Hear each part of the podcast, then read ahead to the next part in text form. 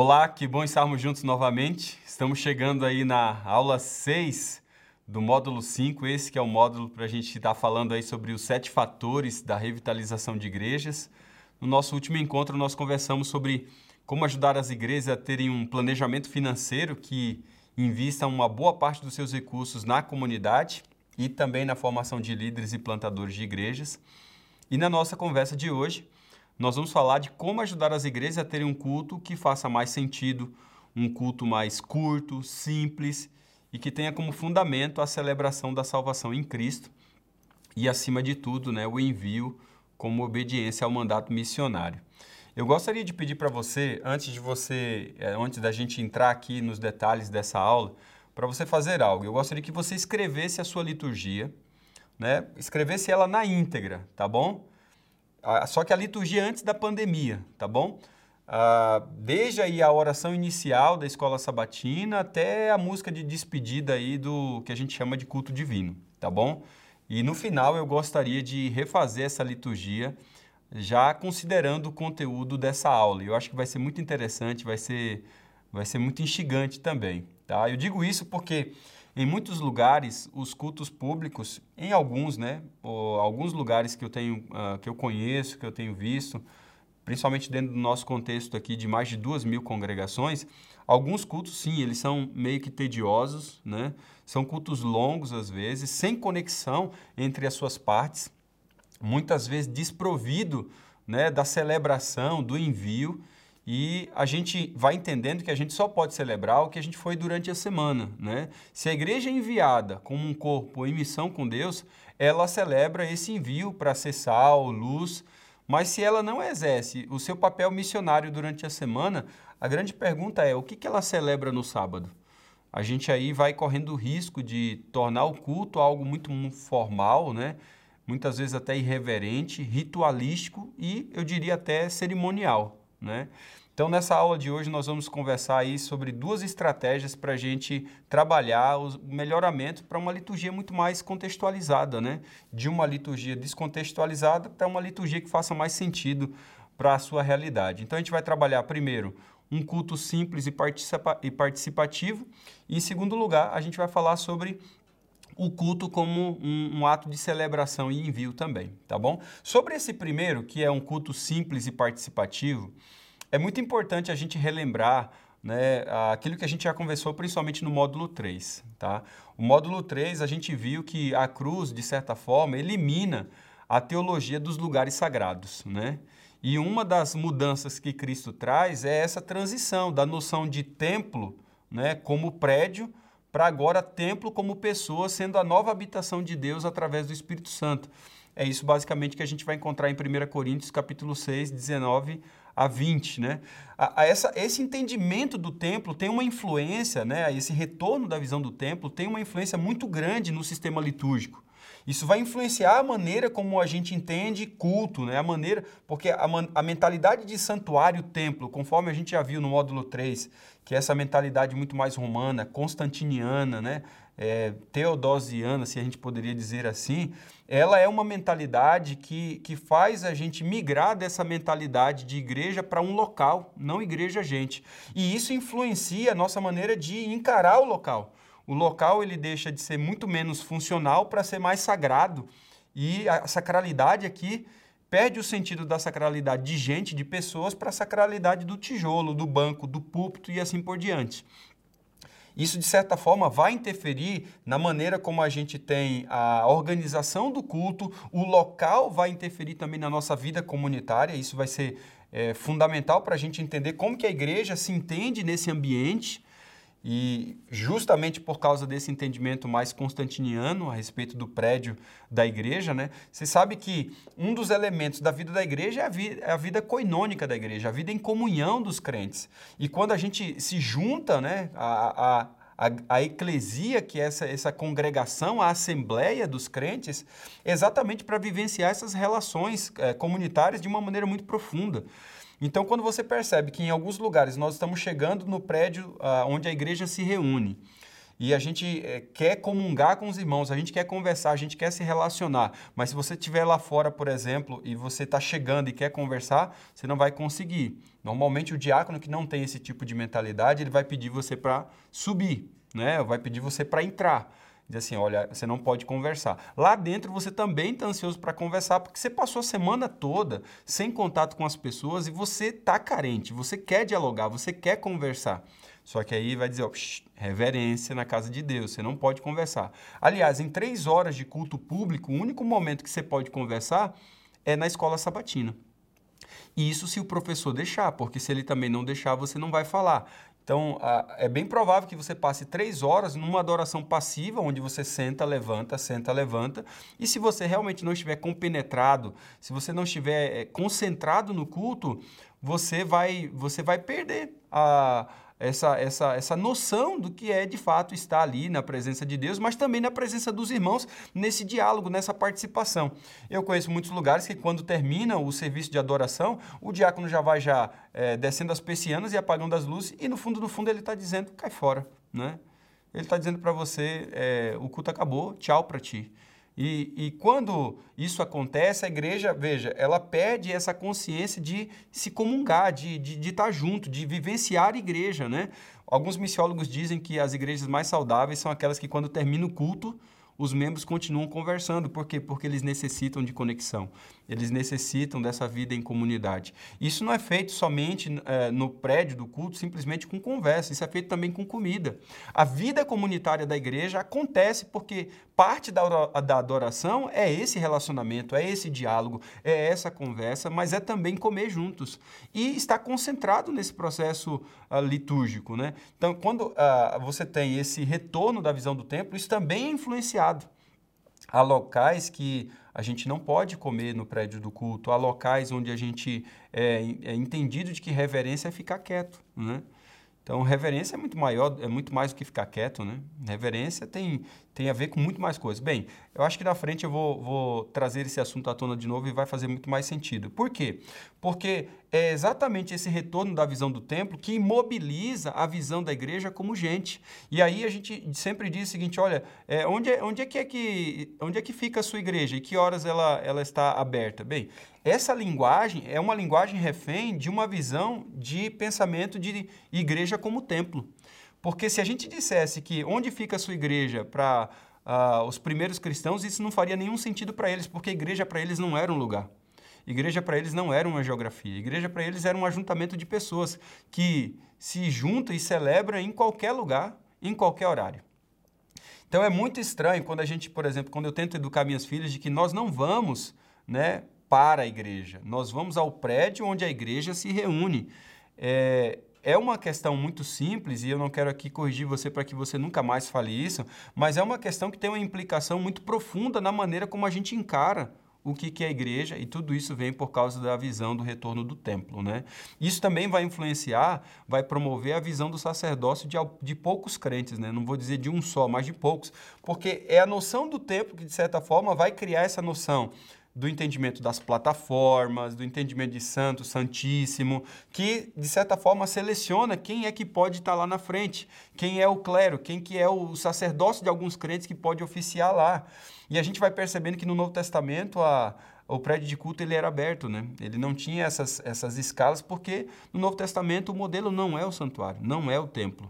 Né? Isso vai influenciar na maneira também da administração, que alguns poucos, você tem 30% basicamente do prédio de culto para acomodar a plataforma e 5, 6 pessoas dominam todo o serviço. Então, isso tem influência também na visão do templo, né? Outro elemento né, que a gente tem é o retorno a, da salvação pelas obras. Né? E aí você tem, você corre o risco de ter aqui um fundamentalismo, mas também o enfraquecimento da salvação, dos meios de graça, você tem também o liberalismo. Ambos são nocivos para o entendimento da igreja. É por isso que essa, esse entendimento do templo, do santuário, vai trazer para a igreja aquele elemento da mesa, né? O elemento da mesa, que é um elemento que evoca a Eucaristia, que ali acontece o sacrifício. Daí você tem, mais tarde, isso chegando como missa. Esse é um perigo que a gente corre de fundamentar uma liturgia quase que parecido com uma missa, com todas as suas partes, ainda que seja no nosso contexto, porque a gente perdeu de vista o entendimento da graça do Evangelho. Veja o quanto que a noção do templo influencia tanta coisa, né? Como você percebe no Novo Testamento, não existe muitas instruções quanto aos detalhes de como se deve fazer os cultos de adoração. A razão mais provável para isso é que é, o fato de existir inúmeros contextos diferentes ao redor do mundo através dos séculos, né? Se houvesse apenas uma prescrição para o culto, esse formato único dificilmente supriria as necessidades de cada contexto. Isso é óbvio. Então, por isso é, é, nós somos deixados com apenas princípios do Evangelho, do Reino, princípios que têm muito a ver com o exemplo de Jesus, o exemplo da igreja primitiva, como eles se reuniam como igreja, né? E aí você vai ver que eles se reuniam para oração, para estudo da palavra, né? para compartilhar o pão, que é a Santa Ceia, para o serviço, né? para adoração, que é para estar junto, para congregar.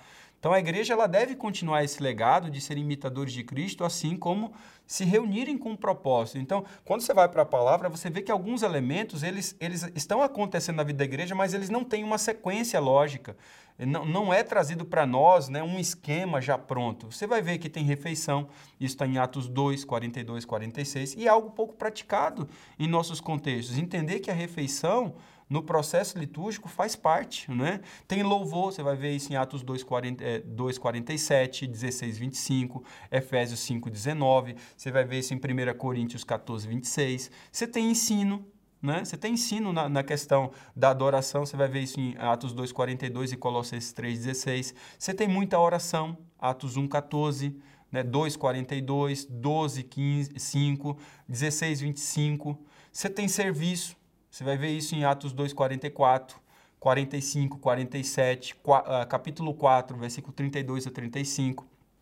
Você tem participação, uh, participação ativa de todas as pessoas, né? você vai ver isso em 1 Coríntios 14, 26. Bem, eu poderia dar uma infinidade de textos e de coisas que acontecem na vida da igreja todas elas sem essa sequência lógica, mas você vai percebendo. Olha quanta coisa que eu falei que tem no sistema litúrgico da igreja no Novo Testamento, isso não tinha nada a ver com, com aquilo que acontecia no templo e no santuário, porque no templo e santuário você não tinha refeição, você não tinha louvor, você não tinha ensino, você não tinha, é, você não tinha participação ativa de todos, era um grupo apenas. Então, e muito disso, como a gente já viu já no módulo 3, tem muito mais a ver com o modelo sinagogal casa daquilo que nós fazemos hoje, não obstante a maior parte das nossas congregações ainda entende a igreja como templo e santuário. Né?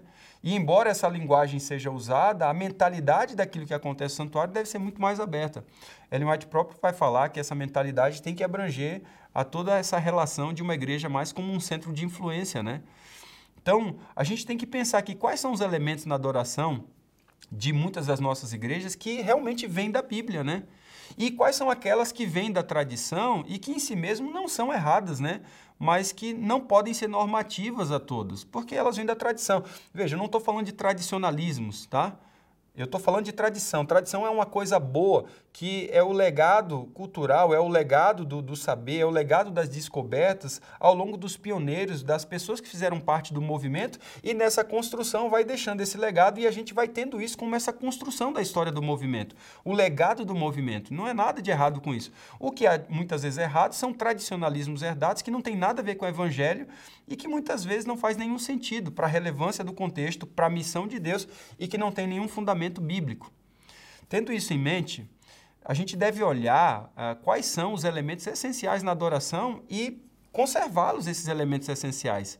Todos os elementos que são adicionais, eles devem ser adicionados de acordo com o contexto local, onde a gente vai maximizando o alcance e a relevância na comunidade né, onde a igreja ali existe.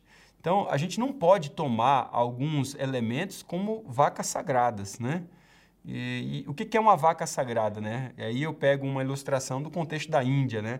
Uma vaca sagrada é uma crença que é raramente questionada, geralmente isenta de crítica ou oposição, né? É uma ideia irracionalmente imune à crítica ou oposição.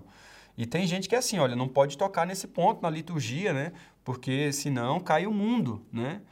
Então, o que eu vou falar aqui, por exemplo, não são necessariamente coisas erradas. Não, são coisas boas, tá? Por favor, gente.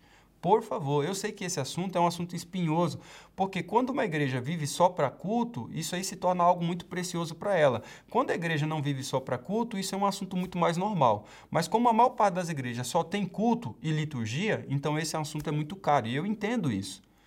Mas eu quero destacar, destacar isso muito claramente para você, tá? Eu não quero aqui que você tenha equívocos na minha fala. Simplesmente não existe um assim diz o Senhor sobre muitos elementos de parte de culto. Você não vai encontrar isso na Bíblia.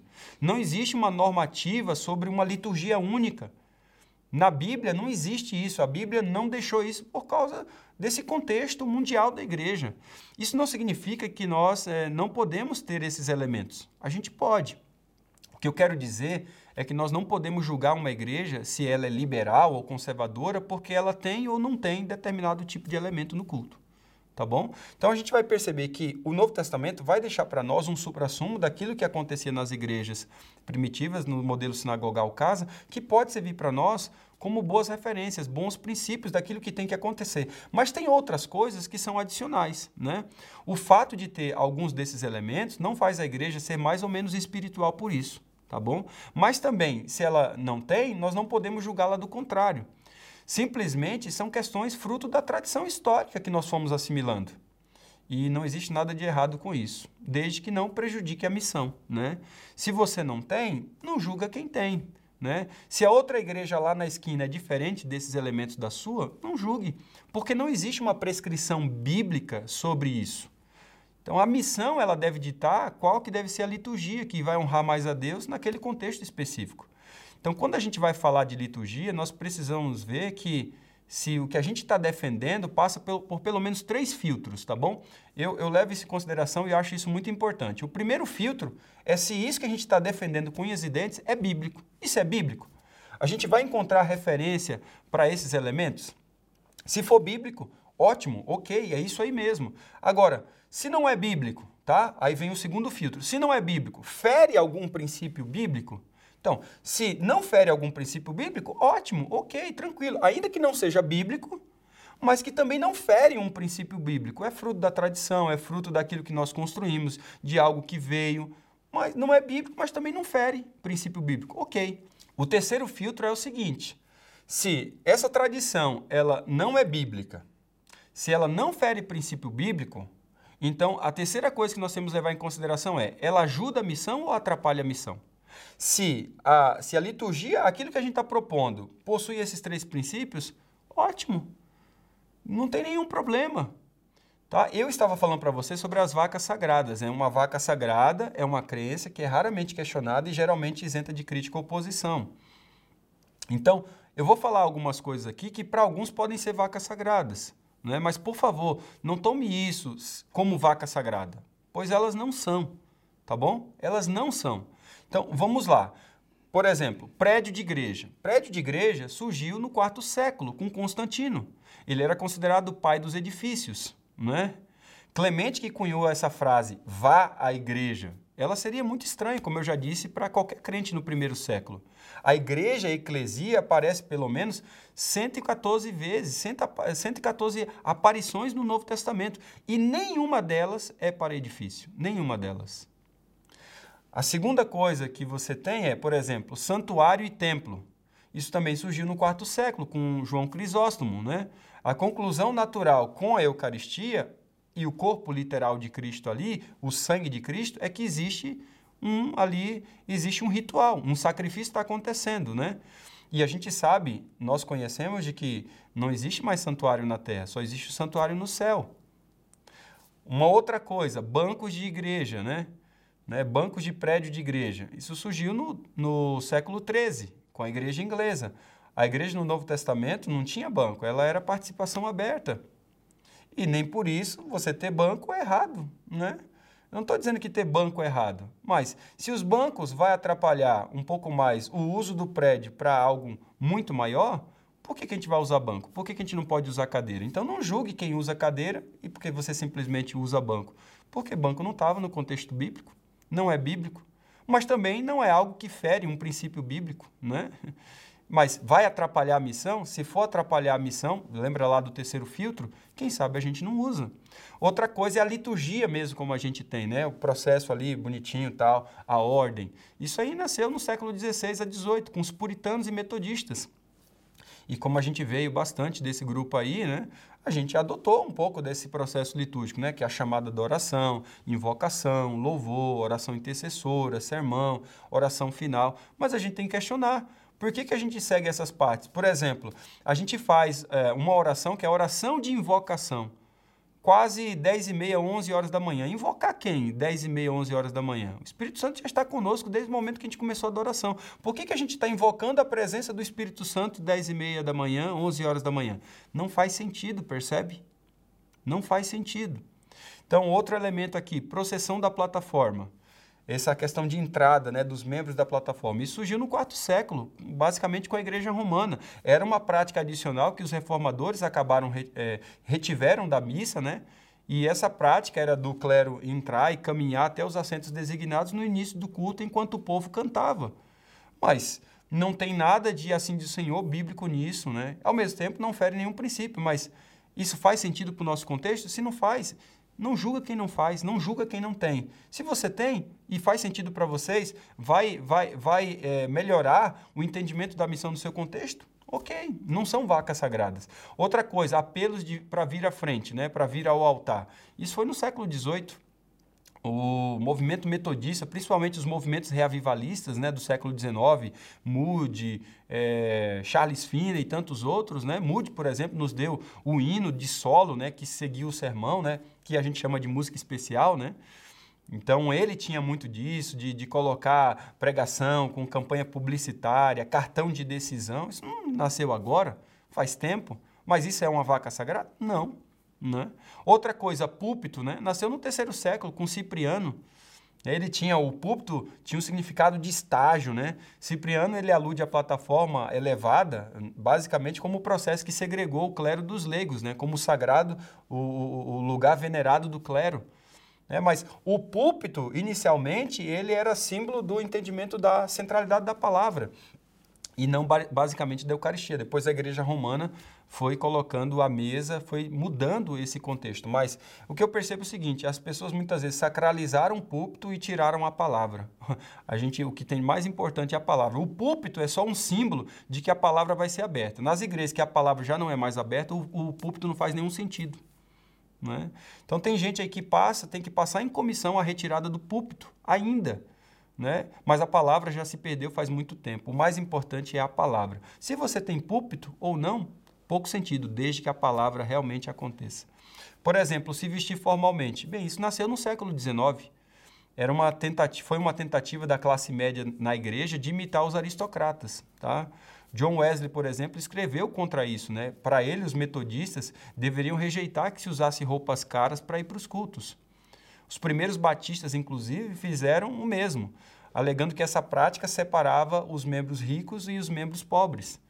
Aí depois, em 1843, Bushnell ele vai escrever um, um ensaio sobre o sabor e a moda, e depois Henry Foote, em 1846, vai escrever também sobre que as pessoas que frequentam a igreja são pessoas que vestem, se vestem com amor e dão o seu melhor. Essa ideia, essa tese do, do, do Henry Foote pegou muito, do William Henry Foote, de que você tem que ir com a melhor roupa para o culto na sua igreja. E é claro, se a gente tem um terno, uma gravata, essa é a nossa melhor roupa. Se a gente tem um vestido lindo, bonito, né, a gente vai usar essa roupa. Né? Mas não necessariamente de que é, existe uma roupa né, única é, para ir para o serviço de culto. Tá? E aqui eu gostaria que você lembrasse que eu não estou chutando balde, tá bom? Porque a tendência natural é que quando a gente toca nesse assunto, as pessoas, ah, agora está avacalhado, pode ir de bermuda, pode ir de chinelo. Não é disso que eu estou falando, eu estou falando de que cada ambiente tem a sua ocasião, tem, tem, a, sua, tem a sua etiqueta, tem a sua forma de vestir. Nós sabemos que o culto é um lugar é, de prestação muito mais formal. Né? Embora seja de relacionamentos genuínos e abertos, o culto é um chamado sim para um ambiente, é um ambiente onde a gente não vai avacalhar para essas coisas. Então, por favor, não leva para os extremos. O que eu estou dizendo é o seguinte: se uma pessoa não usar uma gravata num culto de igreja, isso não é pecado, porque a gravata é um acessório. Tá bom? Ao mesmo tempo, se uma pessoa uh, tiver a oportunidade de ir com o melhor que ela tem, nós recebemos muito bem, porque aquilo que é o melhor que ela tem. Eu só estou falando o que, que aconteceu, como isso chegou até nós e que isso não tem nenhum princípio bíblico por trás. Não é uma vaca sagrada, você está entendendo? Quando eu falo de todas essas questões, não é para julgar você que faz isso e dizer que você está errado. É simplesmente para dizer para você que você não pode julgar quem não faz do jeito como você faz. Faz sentido para você isso? Um outro elemento do culto, quando a gente vai entender dessas questões, é que existem alguns princípios que são muito importantes. Eu falei lá atrás do, do princípio do culto participativo. A maioria das pessoas num culto de sábado passarão três horas, na maioria das vezes, numa adoração passiva. Basicamente, o único momento que a gente pode falar, como eu já disse, é, das nove ao meio-dia, é na escola sabatina se o professor deixar. No entanto, a busca por pertencimento, né, de relacionamentos, profundos são elementos necessários para o desenvolvimento da adoração. E isso envolve participação ativa. As pessoas elas estão em busca de uma experiência em todos os aspectos, visual, multissensorial, inclusive isso inclui ver, né, ouvir, provar, cheirar, tocar, experimentar. Eu fico me perguntando por que, que as nossas igrejas não borrifam um perfume da M. Martin, né, um cheirinho da M. Martin em cada culto? Por quê? Qual o problema? Por que, que a gente não escolhe uma paleta de cores mais que faça mais sentido para a nossa audiência? Por que, que a gente não coloca um tapete vermelho para que as pessoas sintam de que elas estão, estão entrando num lugar especial, que vai ter uma ocasião especial para algo que é realmente especial? Eu estou falando de criar uma experiência e essa juventude cada vez mais multissensorial precisa dessas experiências. E não há nada de errado com isso. Não há preceito bíblico que impeça isso. A participação no culto envolve dois elementos, a reverência e a alegria. Alguns querem ter só reverência e com isso mata a alegria. Outros querem ter só alegria e com isso mata a reverência. Por favor, pessoal, o culto é a junção de reverência e alegria. Reverência não é só ficar quieto, reverência é estar compenetrado, é concentração, reverência é participar ativamente com corpo e mente naquilo que está sendo colocado. E a alegria é essa, essa alegria infinita, que é a alegria de se estar na presença de Deus, que não é a alegria do sapato novo, que não é a alegria do, do, do iPhone novo, do celular novo, do computador novo, do carro novo. É a alegria de se estar na presença de Deus, é Macários. Não existe nada que se compare a essa alegria. O culto, ele precisa ser fiel e relevante, gente. Ele precisa ser fiel aos preceitos bíblicos, mas ele precisa também ser do contexto, ele precisa ser relevante. Do contrário, ele não vai chegar ao seu propósito. Isso mexe para que nós possamos ter o entendimento do prédio muito menos sagrado e muito mais funcional. O prédio não pode ser só para adoração, assim como era a sinagoga e o modelo da Domus Ecclesia. Nós já falamos sobre isso. O, pé, o prédio ele tem que ser para adoração, sim, mas ele também precisa ser para relacionamento, ele precisa ser para serviço. E quando a gente entende que o prédio tem essas três dimensões, a gente não faz um prédio onde a gente só prioriza a nave. A gente faz com hall de entrada, a gente coloca água saborizada, a gente coloca tapete vermelho, a gente borrifa cheirinho. A gente cria um ambiente para relacionamentos contagiantes, a gente coloca a igreja boa cozinha, bons banheiros. Tem alguns banheiros de igreja que nem o Satanás teria coragem de entrar. De tão terríveis que são. E isso atrapalha a missão. A gente deveria ter cozinhas. Irmãos, nossas cozinhas deveriam ser bem equipadas, com bons fogões, fogões industriais, com, com máquinas de fazer pizza. Os pratos nossos deveriam ser os melhores. Ninguém quer comer com um prato descartável porque a gente está com medo de lavar um prato no sábado. Irmãos, isso não faz sentido. Da perspectiva do Evangelho, o culto está ali para celebrar o envio. E o momento de servir compreende também uma igreja tem uma boa cozinha, salas multiuso. Nós não podemos ter salas que ficam reféns para o Ministério da Criança, sendo utilizados apenas duas horas semanais e matando toda a sua utilização durante a semana. Essas salas precisam ser multiuso. Duas horas no sábado para o Ministério da Criança e durante a semana, psicólogos. Durante a semana, alfabetização. Durante a semana, para aulas de culinária e assim por diante. Nossa igreja é um centro de influência. Tudo isso mexe com esse entendimento quando a gente retorna à visão do templo. Você eh, faz sentido isso para você? Quando a gente retorna à visão do templo constantiniano, a gente tem implicação em todas essas questões. Mas quando tem um modelo de igreja muito mais sinagogal casa, a gente se abre para essas realidades. E eu gosto muito quando Ellen White fala do, do que, que é um culto simples. Né? A gente está falando de culto participativo, mas agora a gente está falando também de culto simples. E, e, é interessante porque Ellen White ela coloca pelo menos três elementos, e eu acrescentaria um, três elementos básicos no culto, quando ela diz né, que para uma alma crente, isso está lá no Testemunhos para a Igreja, volume 5, no capítulo 55, página 491 do, do, da versão que eu peguei, que ela diz assim, para uma alma crente humilde, uma casa de Deus na terra é como uma porta do céu. Aí ela fala, os cânticos de louvor, uma oração e uma palavra ministrada pelos embaixadores do Senhor são os meios que Deus provê para preparar um povo para uma assembleia lá do alto, para o culto lá do alto, para aquela reunião sublime que qualquer coisa que esteja contaminada possa então ser refeito. Para aquela reunião sublime, para que qualquer coisa que esteja é, contaminada possa ser refeita. Isso, isso é tão fantástico que ela está colocando aqui os três elementos básicos para o processo de culto. Ela está falando louvor, oração e palavra. E eu acrescentaria aqui testemunho. Tá bom? Esses são os quatro elementos básicos que a gente deveria levar em consideração no culto. Mas aí você vai percebendo o seguinte, que curiosamente esses três ou quatro elementos, eles são cada vez mais escassos nas três horas de culto de sábado. É? Louvor é mecanizado hoje na maior parte das igrejas. A gente perdeu aquele contato de investir nos nossos jovens para serem instrumentistas. Né? Então a gente tem louvor mecanizado. Testemunho, basicamente, não existe. E o que existe também é mecanizado, é testemunho em vídeo, tá bom? Tanto do Informativo Mundial das Missões, quanto também do Provai Verde. Aí você vai ver palavra, em muitos contextos, pouca palavra, muita história, muito, muita, muita é, alta ajuda e pouca palavra. E aí você vai vendo o seguinte, oração, muito pouco. Então, o que é colocado no culto quando você não tem esses três elementos com força? Eu sei, porque eu prego todo sábado, e eu sei que tem lugares que eu prego que eles me dão a oportunidade para pregar, faltando 15, 20 minutos para terminar o horário proposto do culto. E o que, que se fez em todo o processo? Por que, que a gente tem menos tempo para a palavra?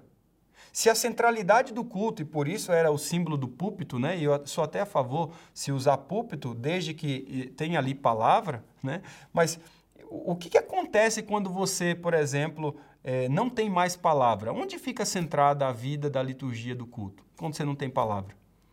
Então, a gente vai percebendo que o culto está cada vez mecanizado e quando a gente, um tempo mais atrás lá da igreja, a gente participava da vida do culto. O Informativo Mundial das Missões era a molecada que estava lá fazendo. Eram os jovens, eram os adolescentes. Lembro como hoje, quantas e quantas vezes passei a carta missionária e como isso foi a minha plataforma para começar depois a pregar na igreja. Né? Os momentos, a gente tem que lembrar que os momentos de adoração dos dízimos das ofertas anteriormente eram testemunho dos membros. Depois a gente passou para a leitura de textos como Malaquias 3. Depois a gente tinha uma fichinha que a gente destacava e fazia leitura todo sábado. E depois a gente percebeu que muita gente lia ruim, lia mal que aquele momento não era tão bom e a gente transformou aquelas histórias em vídeo. Testemunhos. E são fantásticos, são maravilhosos. Mas o perigo é cada vez mais a gente estar mecanizando o culto. Louvor é mecanizado. Ou seja, nós estamos ficando na mão de um garoto da sonoplastia ou do sonoplasta. E se ele quiser bagunçar o culto, ele bagunça, porque tudo está na mão dele. A gente já não tem mais o elemento humano desenvolvendo o processo litúrgico. Por quê? A mentalidade de templo, cada vez mais formal, você tira o entendimento de esse entendimento de gente, de pessoas, e é isso que vai acontecendo. Se a gente for mais fiel àquilo que a Ellen White está falando a respeito dos três elementos do culto, a gente vai começar a priorizar um culto um pouco diferente. No culto que a gente tem que priorizar, você vai perceber, principalmente a pandemia nos ajudou muito nisso aí, a colocar um culto de duas horas. Uma hora para o estudo nas classes da escola sabatina e uma hora para a pregação expositiva uma hora para a gente estar tá ali louvando a Deus e dá perfeitamente. Nessa pandemia ficou mais que claro que dá para a gente fazer isso perfeitamente. Então, há alguns pontos que precisam ser ajustados. E a gente entender que culto não é só a sequência do que acontece na nave. Culto também é recepção.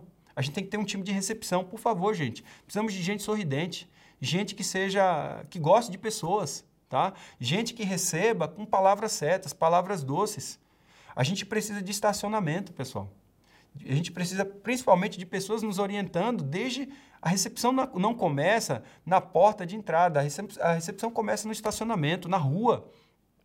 A gente precisa ter hall de entrada para criar essa conexão com pessoas, para a gente poder dialogar, conversar, entregar algo. A gente precisa de um programa, né? Que, que seja um programa simples de ser entendido. Precisa ter cartões de decisão nos bancos, a gente precisa ter um boletim não para os crentes, a gente precisa ter boletim para os não crentes. Ou para aqueles que ainda não são batizados. E esse boletim pode ser único para o ano inteiro, com papel couché bonito, que mostra o que, que funciona na nossa igreja, como que a nossa igreja cresce. A gente precisa ter essa noção de que todo mundo que entra no prédio da nossa igreja, a gente precisa padrinhar essas pessoas. Não deixar ninguém sozinho. Quando a gente fala do programa, a gente está falando de um programa simples, de duas horas. Um louvor, bom louvor congregacional, com um bom número de pessoas louvando ali, sem ajuda necessariamente de playback. Oração, testemunho, palavra, momento de palavra, estudos em grupo e um sermão poderoso. Evitar a linguagem que exclui, que aliena as pessoas. Mesmo a palavra escola sabatina é uma palavra muito igrejeira. Porque escola sabatina, será que vão me dar uma sabatinada aqui? Não faz sentido para muitas pessoas, faz sentido para nós. E para nós tem uma história. Então, na ala hispana, por exemplo, escola sabática faz um pouco mais de sentido, mas por que a gente não pode chamar de momento de discussão em grupos, que para nós é escola sabatina, mas coloquemos isso lá no boletim para os não crentes, para eles ficarem mais fácil. Quando a gente fala espírito de profecia, muita gente não entende. Pensa na implicação para quem não sabe nada disso. Espírito de profecia, pena inspirada né? Perdidos. Olha, os perdidos. Visita. Olha, se existe um momento que as visitas odeiam, é o momento da visita. Esse é o momento. Porque ninguém quer entrar num prédio e pedir para ser levantado para ficar em pé. Você nunca passou por isso? As pessoas morrem de vergonha. Morrem de vergonha. Pelo menos a maioria das pessoas morrem de vergonha quando você coloca elas para ficar em pé e todo mundo vira o olhar diretamente para essas pessoas. Você quer encolher ali, você quer morrer. Olha, as igrejas que fazem momento de visitas é porque eles realmente não acolheram as pessoas muito bem, de tal forma na recepção, a ponto de acompanhá-las sem que haja necessidade de que lhe faças menção. Porque quando as pessoas entram na nossa igreja, a gente logo percebe que elas são nossos amigos. Não precisa ser feita a menção lá na frente para fazer as pessoas levantarem. Você pode até lá falar: hoje nós temos aqui nossos amigos, fulano de tal, fulano de tal, vocês são muito bem-vindos. Pronto. A gente usa a palavra é, depois do pôr do sol. Você já me imaginou o que, que é isso? Tem gente que me perguntou: por que depois do pôr do sol? Vocês são vampiros? Né? Não faz sentido. Algumas linguagens não é errado mas a gente tem que prestar atenção nas linguagens que excluem e alienam as pessoas. Né? Pessoas vestidas de acordo com o contexto. O culto é um lugar que tem que ser vestido de acordo com o contexto. Não dá para avacalhar. Começar no horário é muito importante, muito importante. Outra coisa é a escola sabatina, que é o estudo em grupos, né? A gente precisa ter grupo de discussão, os professores precisam ser facilitadores. Né? Dependendo do, do, do, do, culto ali, da, do grupo, a gente pode ter uma classe discutindo até o tema da mensagem, principalmente para aqueles que são os nossos amigos, uma classe bíblica, a classe da, da Novo Tempo, dentro da nossa igreja. O estudo, o melhor estudo é estudo indutivo, não dedutivo. O estudo indutivo, que é o estudo que a gente ajuda a facilitar para a classe falar. O tema, se puder ser enviado às pessoas, principalmente aqueles que são os nossos amigos que estão vindo, que ainda não têm uma lição da escola sabatina, é muito importante para elas se situarem, para elas estarem juntos. Eu falo para alguns pastores, faça o, faça o esboço do seu sermão e imprime esse esboço e entregue para os membros, para que eles acompanhem, anotem, para que eles tenham uma ideia.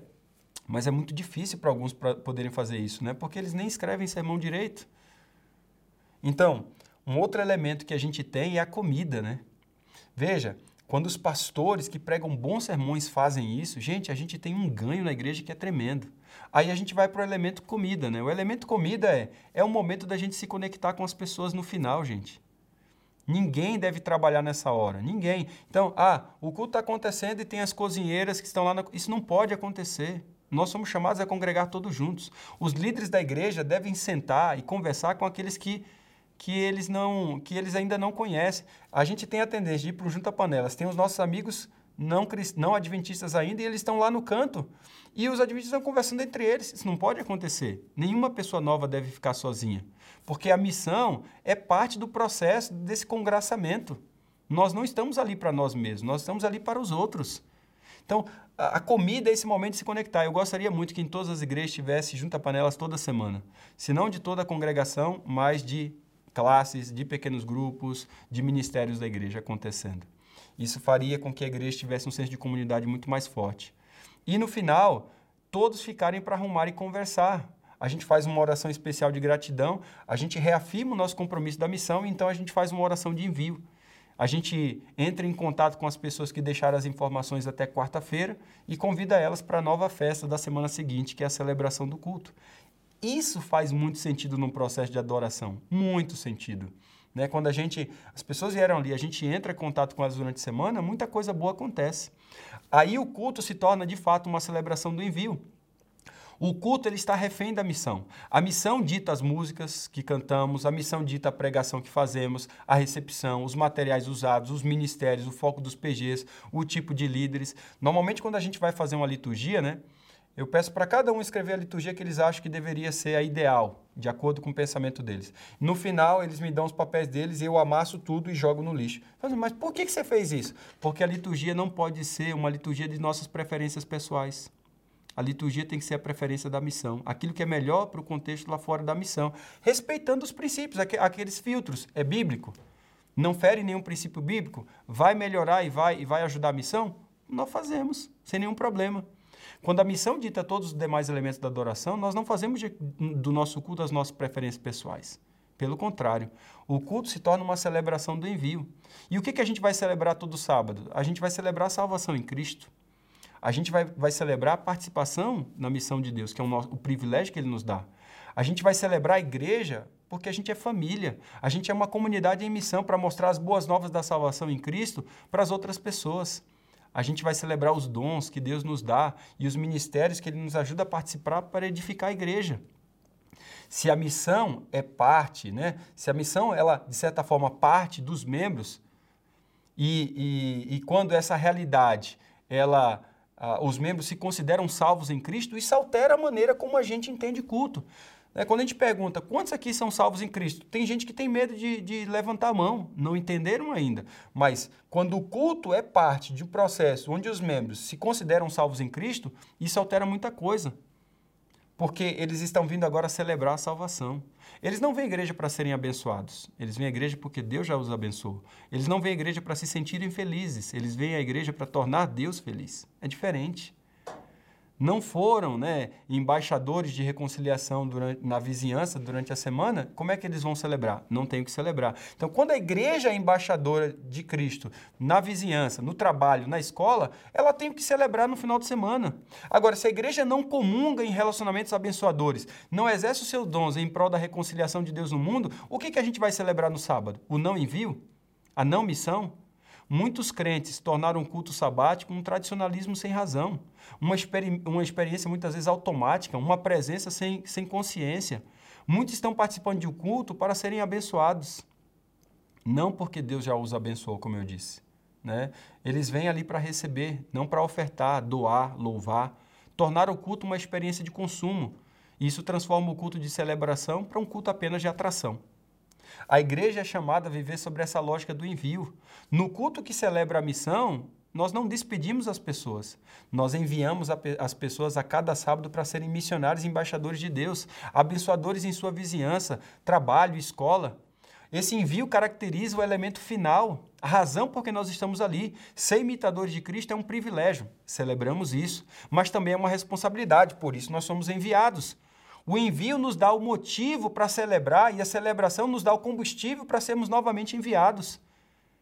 Se enviamos sempre os membros da igreja, essa se tornará a cultura dominante, uma igreja que reenvia e não retém os membros. Nós sonhamos com igrejas que são orientadas para o envio. E o desafio que nós sempre desenvolvemos nessa mesa, quando nós falamos de liturgia, é ter um culto simples e um culto participativo. Então, as perguntas que eu deixo para você é a seguinte: quantas partes possui a nossa liturgia de sábado? Né? Olha aí com tudo que eu falei, o que, que pode ser é, afunilado para aquilo que a gente trabalhou? Conta tudo que você tinha quando eu pedi para você escrever a liturgia e tudo que você pode ter ao reescrever a liturgia, considerando palavra, louvor, testemunho e oração. O que, que pode ser retirado que vai fazer o culto ser muito mais simples e a palavra ser pregada com poder? Como é que a gente poderia uh, ter uma liturgia, né, levando em consideração esses conselhos de Ellen White?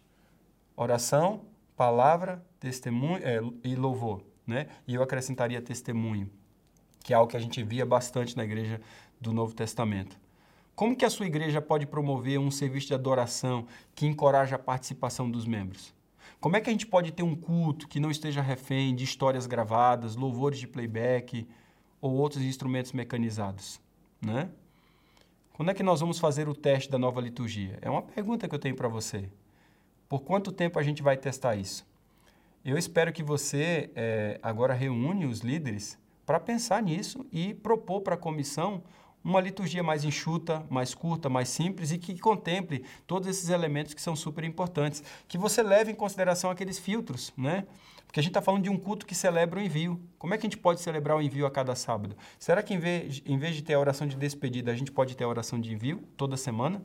Como é que nós tornamos o envio a parte importante em todos os nossos cultos? Sabe, gente, o horário de culto, estilo de música, tipo de local, código de roupa, etc., deve ser discutido em grupos. Você tem que chamar os líderes da sua igreja, discutir isso em grupos depois de uma análise do contexto do bairro. Nenhum desses itens tem prescrição ou ordem bíblica. Tá? Então, é, automaticamente se assume que eles devem ser executados de acordo com o mandato da missão e não das nossas preferências pessoais, de acordo com aquele filtro. É bíblico? Se não é bíblico, fere algum princípio bíblico? Se não fere nenhum princípio, princípio bíblico, ajuda a missão? Esses são os filtros. Nesse quesito, a preferência da comunidade tem mais, é, deve ter menos peso do que, na verdade, né, a gente, na verdade, assim, é, no quesito da preferência da comunidade, ela sempre tem mais peso do que a nossa preferência. Então, tente rascunhar com um grupo de líderes da revitalização uma liturgia mais simples, mais curta, que leve em consideração esses conselhos que eu disse de Ellen White. Leve isso para a sua comissão. Tem uma recomendação para começar o teste na igreja. Eu espero que isso ajude a igreja a glorificar melhor a Cristo através dessa adoração em conjunto. Bem, na nossa próxima aula, nós estaremos trabalhando o último fator da revitalização, é o ajuste da estrutura organizacional da igreja de acordo com Efésios 4. Nós nos encontraremos lá. Até breve.